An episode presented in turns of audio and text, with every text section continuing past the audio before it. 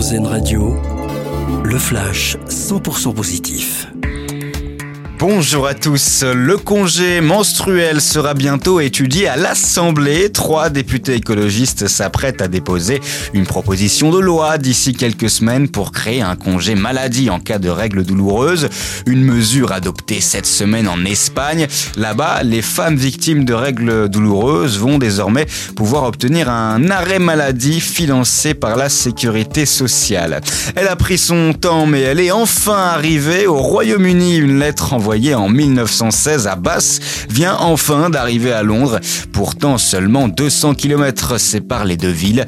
La lettre est adressée à une certaine Cathy Marsh, mariée à un marchand de timbres. Les raisons de ce très long périple ne sont pas connues. Le début du carnaval du Gras aujourd'hui à Douarnenez dans le Finistère. La fête remonte à plusieurs siècles. Elle va se terminer mardi. Au programme notamment des déguisements et des défilés de chars. Et puis c'est le tout premier championnat de France de sabre laser de l'histoire. La compétition a lieu ce week-end à Metz en Moselle. La discipline est reconnue, elle a même été intégrée à la Fédération française d'escrime en 2018. Trois ans plus tard, on recensait 3000 adeptes répartis dans 150 clubs. Originalité du sabre laser, la mixité. La discipline regroupe hommes et femmes dans la même catégorie.